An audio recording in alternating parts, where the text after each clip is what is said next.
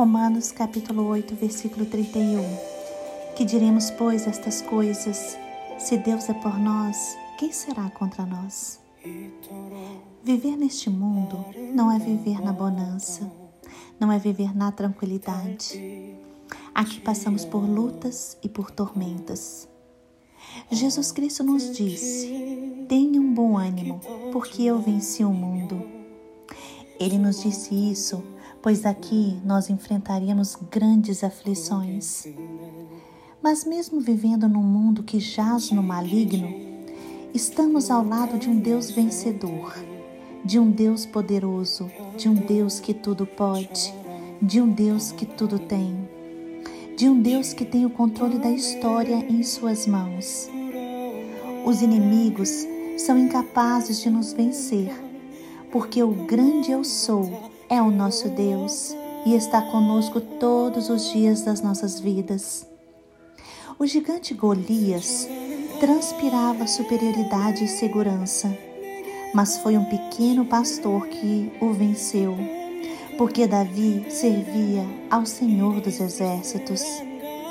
Agora, todos os gigantes que enfrentamos têm que cair, porque o nosso Deus o Deus de Davi assim o ordenou.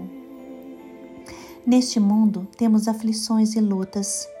O Senhor permite que passemos por essas situações, mas ao final, o Senhor certamente nos honrará e nos recompensará.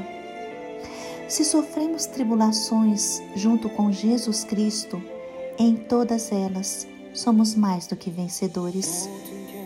Se Deus é por nós, quem intentará acusação contra os escolhidos do Pai? Porque é Deus quem nos justifica. Nada nem ninguém pode nos condenar, porque fomos comprados com o sangue de Jesus Cristo. Hoje, busque viver a vontade de Deus para a sua vida. Obedeça a palavra do Senhor. Se coloque no altar do Pai. Busque a Deus Creia no poder e na força do nosso Deus. Tenha convicção que o Senhor dará a você de forma graciosa com Jesus Cristo todas as coisas.